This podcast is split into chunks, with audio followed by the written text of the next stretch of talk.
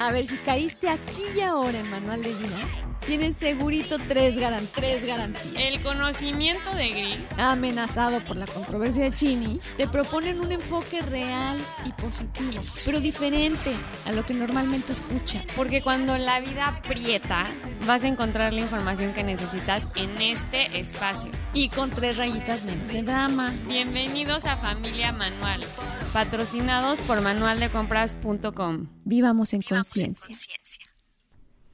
Hola familia Manual. Bienvenidos a un podcast más.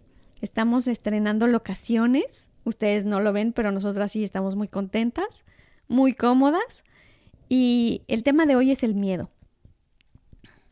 ¡Qué miedo! Sí, este no lo hemos tratado y hemos hablado al respecto, pero no lo hemos tratado per se de la importancia, el origen de las emociones negativas es el miedo. Y pues no hay un solo, un solo terrícola que no lo padezca en alguna de sus formas, que no lo viva y que no tenga un sentido en su vida y que no esté presente hoy en cada ser humano el miedo. Así que, Chinita, Sí, la verdad es que yo le presenté la, la, la propuesta del miedo a mi mamá, porque creo que ahorita es un tema muy ad hoc con la situación global que estamos viviendo. Yo creo que mm, si hay algo que nos sentimos amenazados es por miedo a, por miedo a la muerte, por miedo a la enfermedad, por miedo a la culpa de ser responsable por la enfermedad o la salud de alguien la carencia. la carencia, la escasez, la economía que se cae, eh, la inseguridad, ¿no? O sea, creo que eh, sí es un mundo que desafortunadamente vivimos con demasiados miedos porque todo miedo sobra.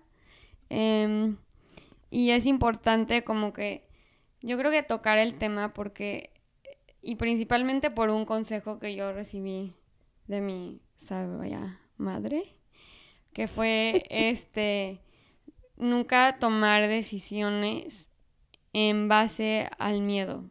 Y lo repito, nunca tomar decisiones desde el miedo.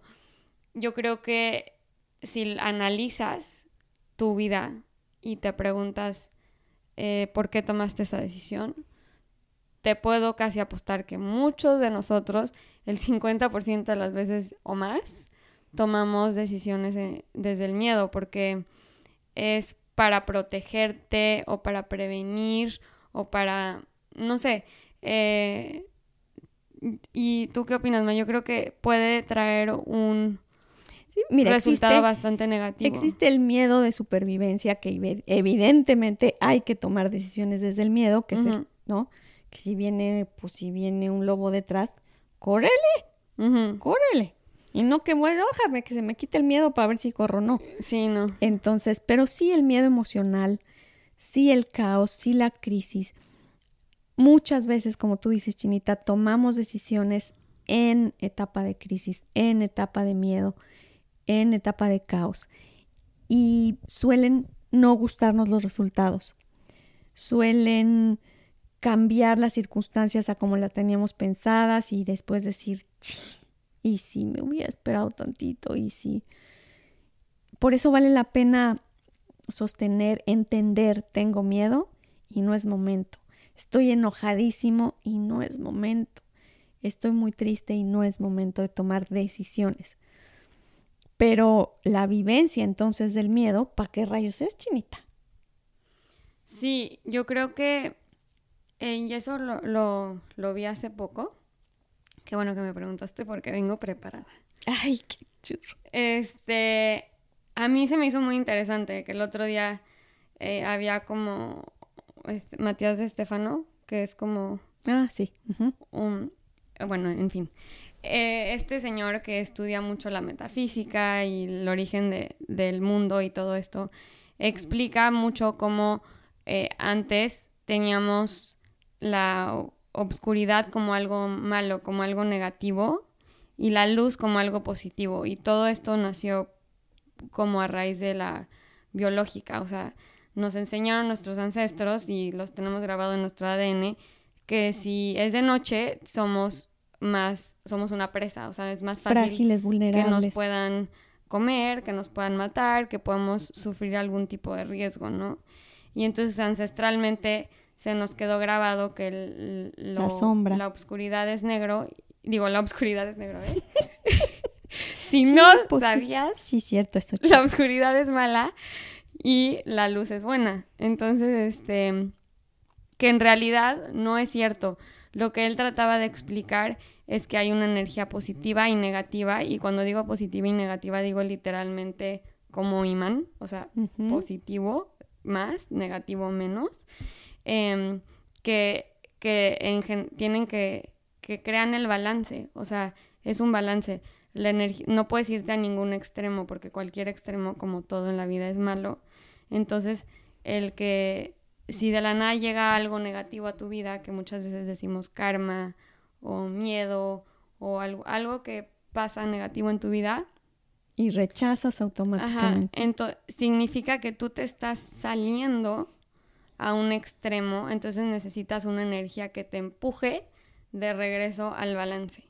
Entonces es como, en realidad, las cosas malas que suceden en tu vida son malas entre comillas, ¿no? Este malas entre comillas, como nosotros lo tenemos este entendido. entendido, ajá, es que nada más es un sistema literalmente energético que te está jalando al balance diciendo, ey, o sea, como te está saliendo el camino, por ahí no es.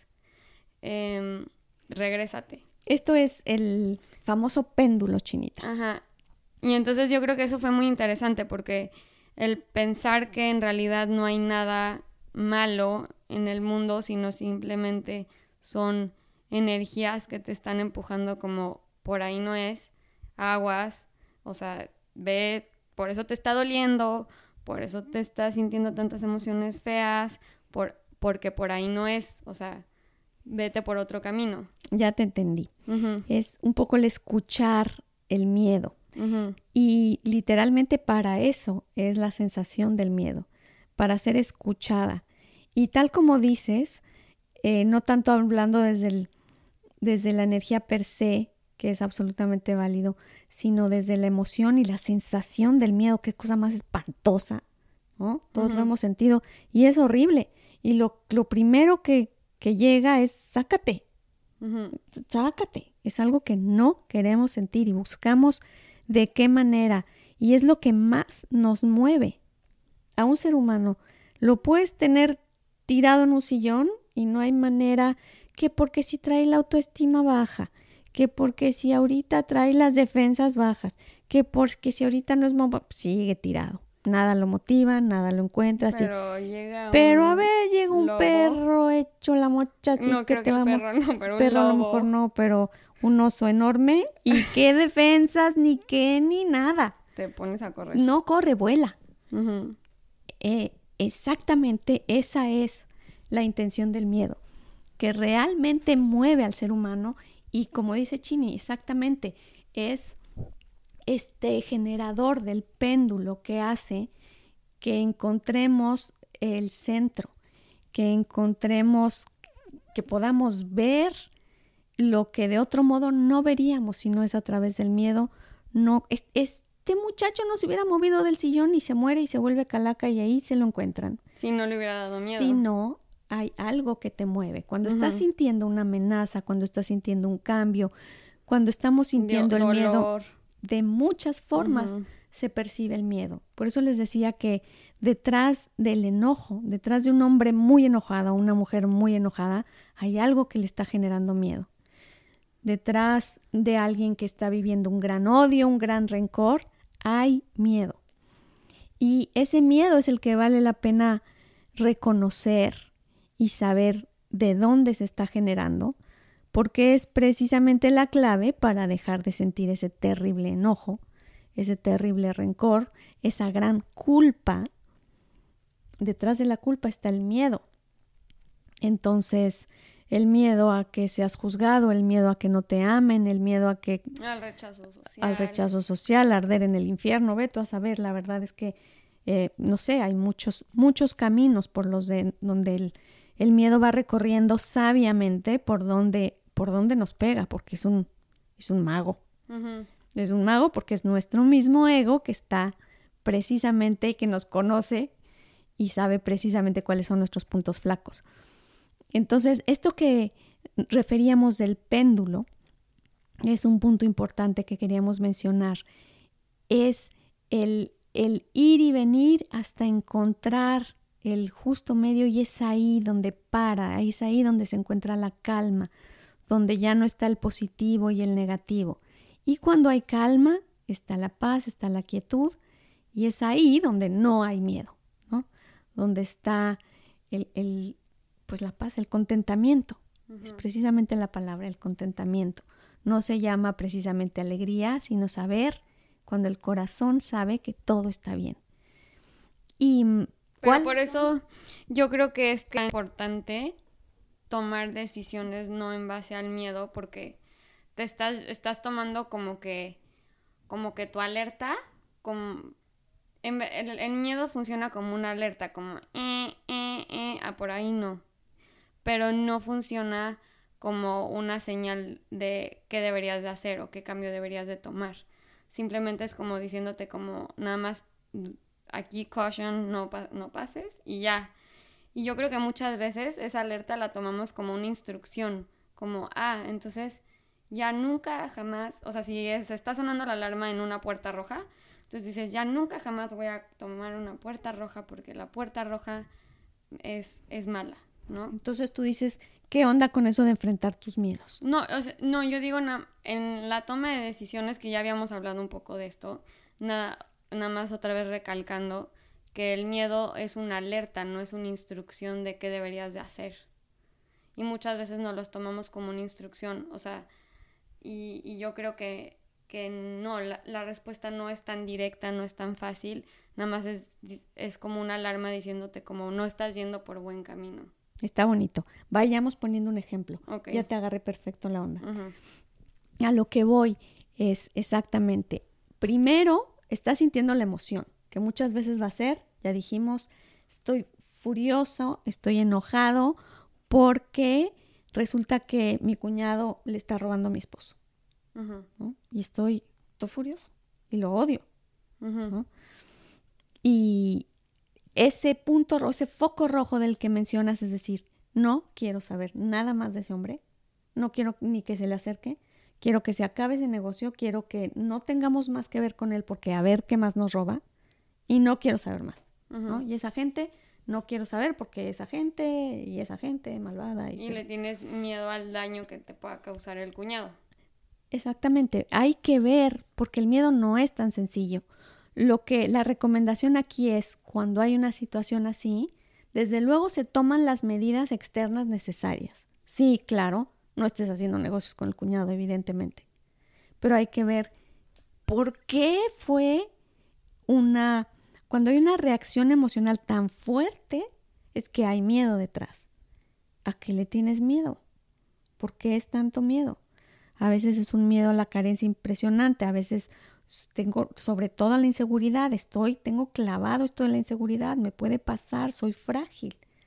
Estoy a la, estoy expensas de cualquiera decida asaltarme, hacerme un fraude, abusar de mí. Entonces hay que ir más allá de solo el hecho, buscar exactamente dónde está ese miedo haciéndome vulnerable, frágil, porque va a ser el cuñado, como dijimos, pero pues también me voy a sentir que me va a querer eh, robarla de la tiendita de la esquina. Exactamente, o sea, esto no es solamente a través del cuñado, sino que lo voy a encontrar en otro lado, precisamente porque debajo hay algo más de fondo. Entonces, vale la pena, donde haya una emoción fuerte de rechazo, de incomodidad, buscar a qué le tengo miedo, qué me puede pasar. O sea, todas las emociones negativas derivan la angustia, la ansiedad, sí, horripilantes. Y otro punto que queríamos tocar, Chini y Winnie, ¿qué es esto de los ataques de miedo, los ataques de pánico? Sí, eh, pues en lo personal no he tenido, o sea, yo creo que el ataque de miedo es como que se deriva de muchos, ¿no? Como ataque de ansiedad, ataque de estrés, ataque de corazón. Eso, eso es lo... No, sí, ya sé, ya te fuiste. Pero sí, a lo que vamos es que también son muy comunes para quien los haya vivido, son horripilantes. El, el como famoso, que te paraliza, ¿no? El famoso ataque de pánico. ¿no? Bueno, yo he tenido sueños en los que como tuve una pesadilla una vez que estaba como cargando gasolina y fue horrible porque de la nada este empezó a eh, me bajo del coche, cargo gasolina tal y veo que una persona se me empieza a acercar como un señor y sé que obviamente en mi sueño es malo y como que me quiere matar o algo me quiere hacer, ¿no? Pero me paraliza de miedo y no puedo, me, me tiro en el piso y no me puedo mover de tanto miedo que tengo. Y yo digo, solo súbete al coche y cierra la puerta y maneja, pero eh, era tal la... No puedes. como- ajá, exacto. Y en mi sueño como que me desesperaba y me desesperaba y me quería meter al coche y moverme. Y no podía y nada más veía que el señor se estaba acercando lentamente. Ah, cuando se acercó me desperté, gracias a Dios. Pero, o sea, sí fue como, yo creo que eso puede ser un buen ejemplo de un ataque de miedo. Listilla la muchacha que me despierto hecha la mocha. Sí. Em, no, chinita, bueno, no, eso sí es una descarada pesadilla. A lo que voy es que sucede que cuando estamos alterando el sistema nervioso constantemente con pensamientos de miedo, con pensamientos negativos, con pensamientos, eso, vamos a llamarle simplemente negativos. Todos sabemos cuáles son los que no me están llevando a ningún lado y que estoy dando vueltas sobre algo. Y llevamos un largo tiempo irritando, vamos a decir, el sistema nervioso, irritando, irritando con emociones. A la hora que hay eh, pensamientos negativos, evidentemente los químicos que, que van a responder, bueno, serán el cortisol y demás, o sea, estos químicos que irritan el sistema nervioso. Ok, y así llevo un rato. Y cuando estoy en el cine más tranquila o cuando estoy quedándome dormido o cuando estoy de pronto descansando, vamos a decir que el sistema nervioso de alguna manera lo que hace es vomitar, literalmente. Es, es generar y sacar todo este estrés en una crisis de pánico en la que empieza con puede ser taquicardia, una fuerte sudoración de manos, un miedo a morir, en fin, es una sensación espantosa. Pero es literalmente, y, y, además el pensar es, ¿pero de qué? O sea, pero justo estaba yo nada más en el cine, justo estaba yo relajándome, justo es ni al caso. Y entonces sí, es precisamente cuando el sistema nervioso puede liberar todo esto. Eh, peligroso per se, pues no es, pues, la sensación de muerte es espantosa, como, como, como literalmente suena horrible, pero cuando vomitas dices qué cosa espantosa, o el antes de vomitar es espantoso, Ay, ¿no? sí, todo pero es, una descarga de sanación, vamos a decirlo así.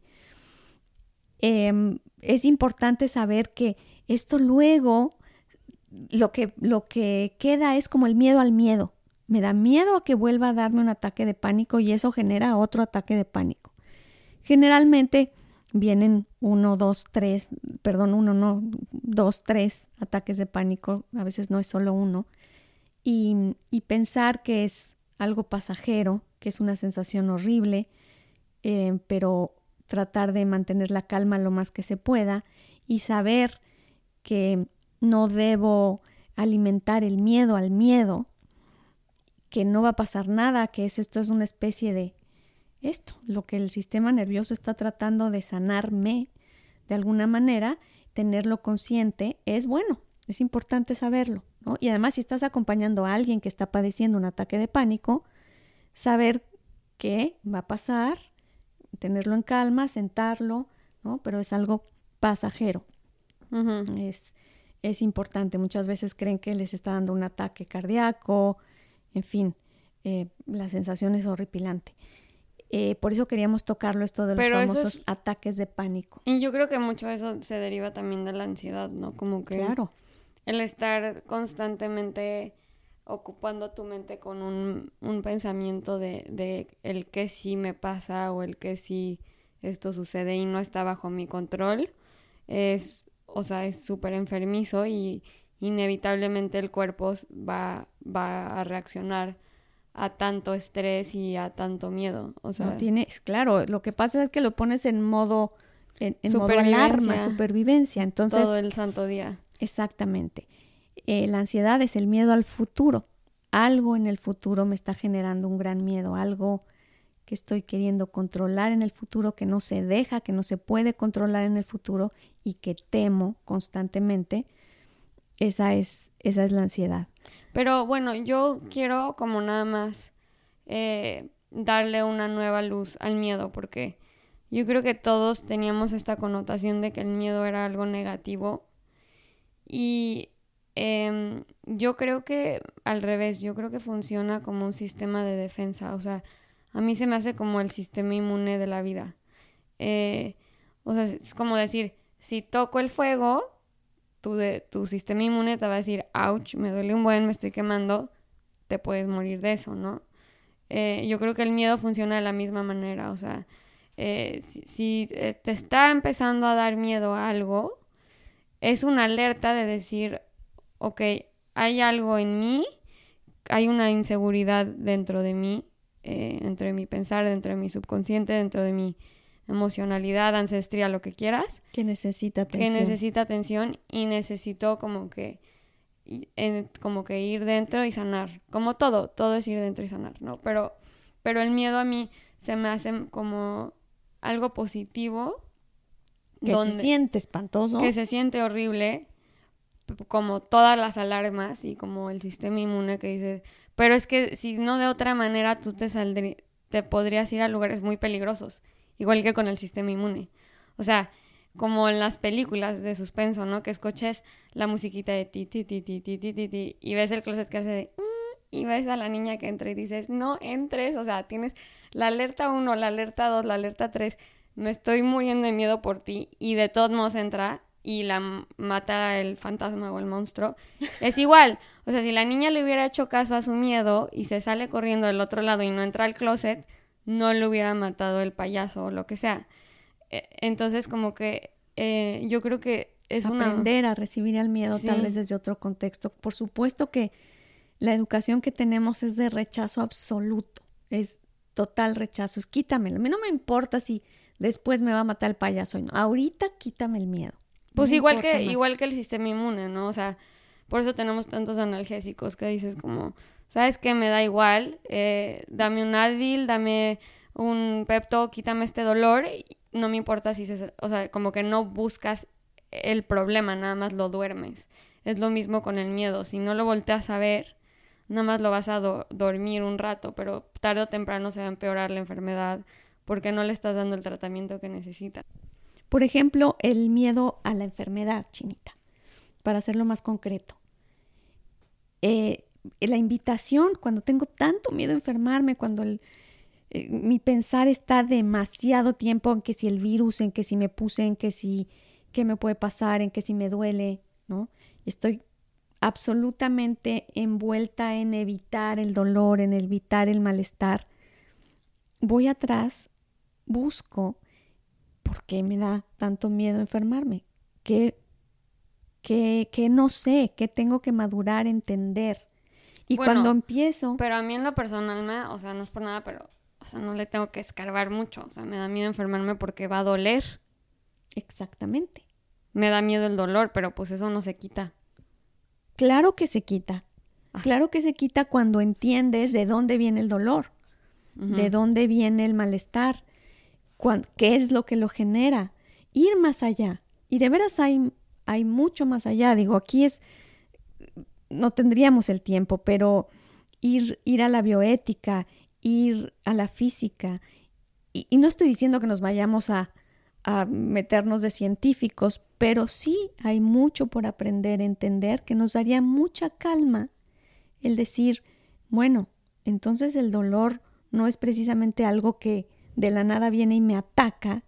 Eh, ah, si entiendo mejor el, el cómo funciona el, malestar que es la enfermedad, ir más allá de lo que, por ejemplo, ahorita en el COVID nos están diciendo de solo tápate y corre, sino de verdad tendríamos tanto los seres humanos por, por entender y reaccionar de maneras diferentes al, a lo elemental que se reacciona hace mil años, se reacciona igual. Hoy podríamos entender mejor cómo reaccionar ante precisamente, vamos a decir, la enfermedad, el dolor y estas circunstancias.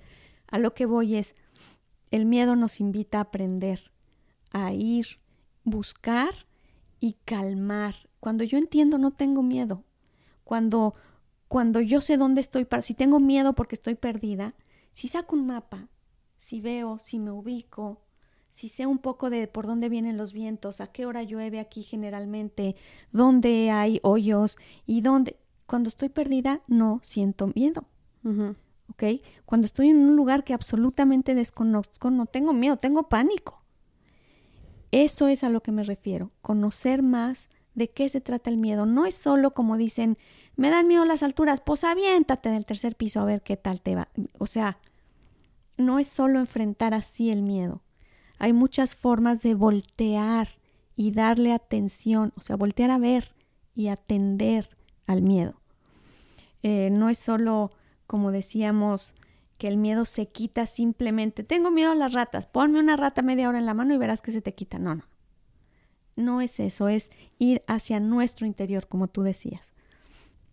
Tal vez si conozco más de las ratas, tal vez si sé de qué se trata, tal vez cómo es su vida, qué hacen, qué hacen cuando están enojadas, qué hacen cuando no, yo saber recordar un poco de dónde, cómo, eso va a ir haciendo que el miedo evolucione, me transforme y me haga más entendida de mí misma. Y desde luego me quita el miedo. Esa es la forma. Sí, o sea, yo, yo creo que sí el miedo es una invitación a, educarte literalmente en ese tema en específico que, que temes, ¿no? O sea, como, como que, igual que funciona como un sistema de alerta de decir, esto puede ser peligroso, entonces échate un clavado, investigale. Y es bien incómodo porque estás en un lugar que hasta te late el corazón horripilante cuando estás leyendo de eso, que es más, no quieres ni acercarte a eso. No, no, no es cómodo, no es fácil, y, pero, pero paso a paso, tal vez acompañado, por eso es que es bonito hacerse acompañar.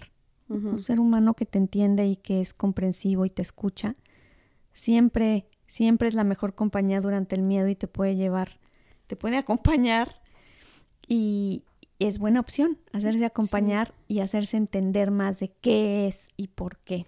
Yo creo que la, la clave de cómo vencer el miedo es no justificarlo, sino más bien eh, entenderlo. entenderlo. Ajá, o sea, como que si hay algo en particular que te da pánico, pánico, pánico, entonces entiéndelo, entiende la naturaleza de eso, entiende cómo funciona, Em, ¿Qué papel juegas tú en eso? No, no solamente decir, ay, me dan miedo las arañas.